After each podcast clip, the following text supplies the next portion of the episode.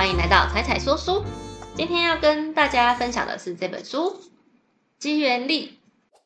你觉得你是一个幸运的人吗？还是常常觉得其他人都好幸运，我是全天下最不幸的人了？如果说幸运就是偶然的运气，那么作者说运气应该分成狗屎运跟聪明运气两种。为什么有些人可以抓住聪明运气？要怎么样增加自己的聪明运气，把它变成属于自己的幸运呢？聪明运气就是机缘力，是我们周遭意外的力量。我们的人生每天都会发生一些偶然的事件，像是遇到以前同学、错过公车、在咖啡厅打翻咖啡等等的。这些意外常常是影响我们生活的力量，却微小到容易被忽略。只有当我们不把日常的事件视为理所当然，才能开始看到别人看不见的机缘力。即便是在严谨的科学研究中，也有三十到五十趴都是意外或巧合的结果。像是抗生素、威尔刚的发现，很多发明也起于意外，像是便利贴、微波炉。抓住意外变成机缘，就是所谓的机缘力。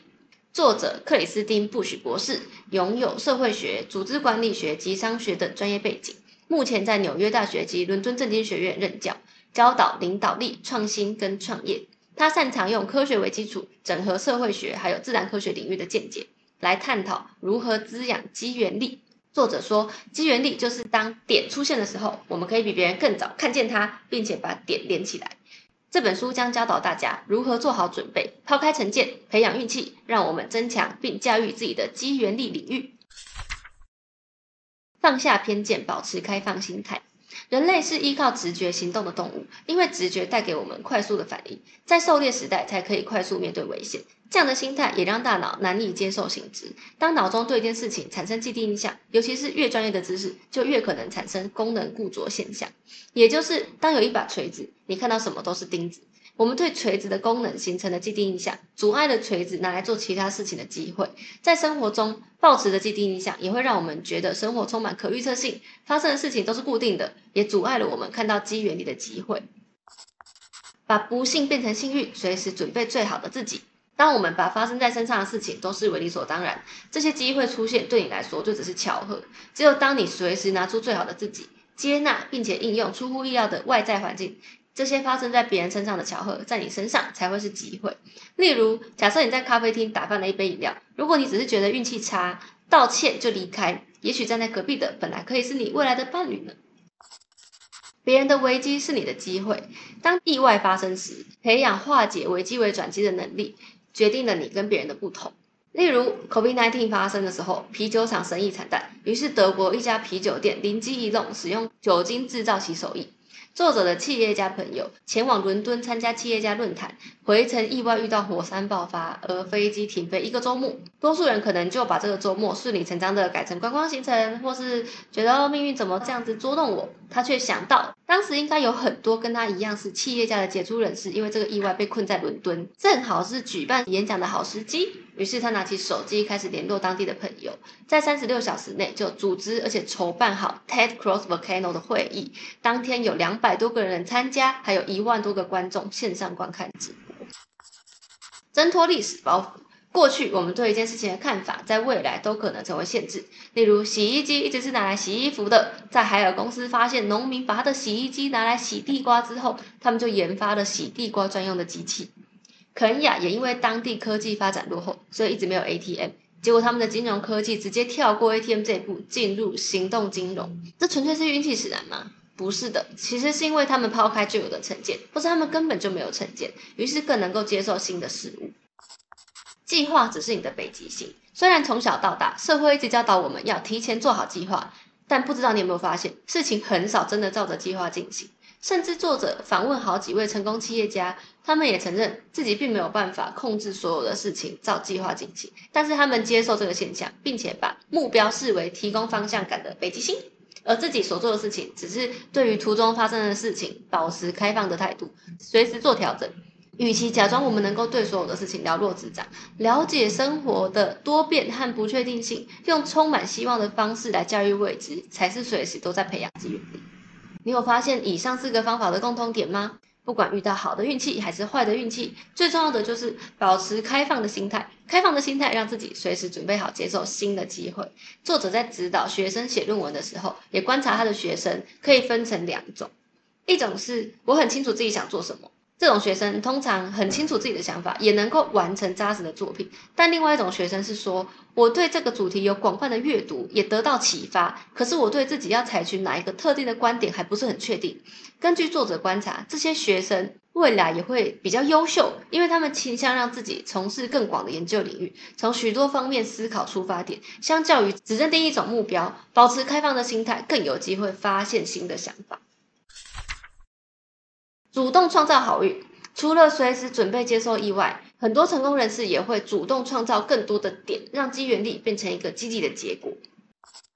增加问题的广度。如果在某个活动中有人问你你是做什么的，一般人可能就回答哦，我在某某公司上班，或我是某某职业。对话就结束了，话题就局限在你简短的答案中，很难碰撞出新的火花。作者建议可以把这句的答案更加的延伸，涵盖到你的生活、休闲，甚至是你的烦恼。例如，我是上班族，平常休假会学打鼓，最近有在看什么书？到这里，你们的对话就有三个接口，大大增加共同性，还有机会。也许对方也正在学乐器，可能会要你一起练团，或是对方跟你有一样的烦恼，他也刚好可以帮你解决问题。反过来说，如果你是问问题的人。也可以同样的把问题延伸，不要只询问单一问题，把对方就限制在那边。你可以问对方他的兴趣，或是他做这份工作的目标等等的。而且在双方对话中，除了对方表面的答案之外，更进一步关注对话的动机，才能够发挥对话意外触发的机会。例如，当一家企业的行销主管跟你聊天，对方说公司最近在削减预算，进一步询问。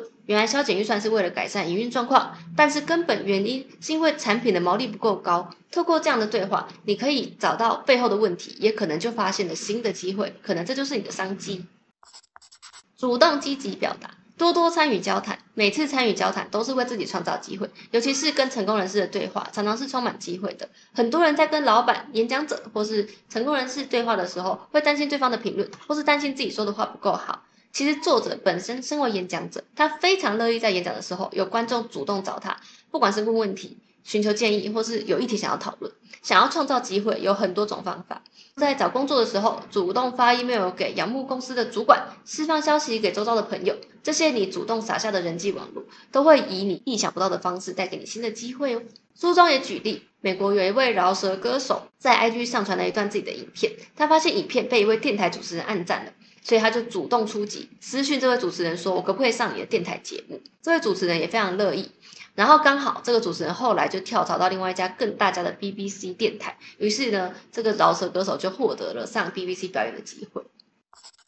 仔细观察身边事物，很多人会问：那些多交谈、多参加聚会是外向的人擅长的，我本身很内向，难道就没有机会吗？其实机会也不一定是发生在对话当下，生活中很多时刻都可以发挥机缘力，像是在人群中听到别人的对话、看报纸的时候，或是看到街上的某个广告，取决于每个人对于新讯息的反应。星巴克的执行长霍华舒兹，在他还是星巴克行销人员的时候，他到意大利去观摩意大利的咖啡文化，决定把意式咖啡的价值跟咖啡文化带回星巴克。虽然当时星巴克的创办人创办人反对这项提议，但是后来证实这样的做法是对的。舒兹把咖啡跟人之间的点连在一起了，形成如今的星巴克文化带。创造充满机缘力的工作环境。如果你是一家希望发现机缘力的公司，你的办公室布局跟文化就很重要。首先，培养心理安全的工作环境，同事们可以自由的讨论有创意的想法或是自己的失误，而不会受到闲言闲语。研究表明，在没有被责备的文化中，员工们的团队表现会更好，也更勇于寻求协助。他们对于有创意的新概念，能够更有自信的尝试，不用担心失败就会被责怪。从办公室布局着手的话，在办公室里面，不同部门之间常常看事情的角度完全不同，但是因为缺乏跨部门沟通，所以难以接收其他部门的意见。在大型企业尤其更严重。在皮克斯动画的新办公室，贾博士就设计了创造员工间偶然相遇的动线，把公司的中央设计成一个中庭，还有咖啡厅摆了很多椅子，厕所呢就安排在大楼两侧。目的就是要让员工必须经常经过大厅，并且跟不同部门的同事巧遇。Google 跟 IBM 也有类似的设计，其他有一些公司则透过午餐活动或是随机咖啡试验、随机配对同事喝咖啡的活动，增加员工间的交流跟刺激，还有想法的延伸。上述的方法听起来似乎都不复杂，但是对于偶然发生的机缘，保持开放的心态，其实就是最困难的。几乎是一种违反直觉的状态。我们需要时时刻刻保持警醒，用心观察。作者本人透过偶然日记来记录他的好运，在日记里面写下你在思考的事情、你的烦恼、你的目标，然后把这些内容融入平常跟他人的对话中，为巧合创造条件。另一方面，个性外向的人好像会有比较多的机缘力。以几率来说，因为外向者参加比较多的活动，认识比较多人脉，连接的人也比较多，当然接触到机会也比较多。所以作者也鼓励读者多多跟不同的人对话，主动播下意外的种子。但是内向者也有内向者的优点，通常内向的人在思考上有比较多的优势。对于外在的刺激，内向者比较擅长反思跟内化，有一些刺激会需要一些时间沉淀，转变成新的想法，这也是内向者的优势。所以不管你是外向者还是内向者，重点在于能够在未知中看到其中的机会，并将意想不到的事情转化为积极的结果。虽然面对未知的时候会让人感到害怕，但这也是机缘力出现的时机。当我们把心态调整为随时为机缘力做好准备，降临在你身上的运气都是聪明运气。谢谢大家听到这边，喜欢的话欢迎帮忙按赞、订阅、分享给你的朋友。我们下次见喽，拜拜。